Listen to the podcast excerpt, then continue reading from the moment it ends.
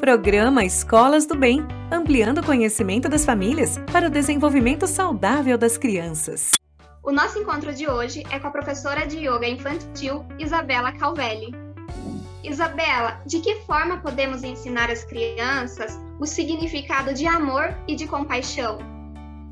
Amor e compaixão, para ser ensinado para as crianças, precisa de alguma forma ser exemplificado os pais, os cuidadores, os educadores que estão ao redor da criança, eles precisam trabalhar com amor e compaixão também.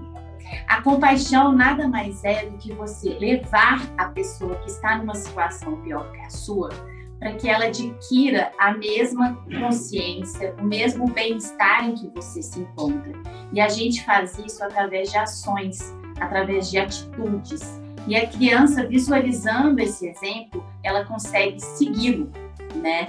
E eu acho que uma forma também muito bonita é conversar com a criança sobre o significado de amor, o significado de compaixão e trazer ela para esse, é, esses significados, fazer com que ela entenda que as relações humanas elas têm que ser trabalhadas com amor e com compaixão.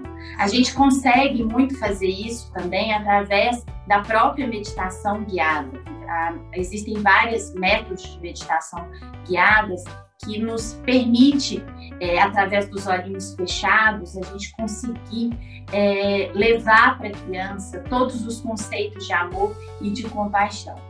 Então, na prática, através da meditação e do exemplo dos pais, dos cuidadores e dos educadores que estão cercando a criança, estão ao redor da criança. Obrigada pela participação, Isabela, e até a próxima. Programa Escolas do Bem, ampliando o conhecimento das famílias para o desenvolvimento saudável das crianças.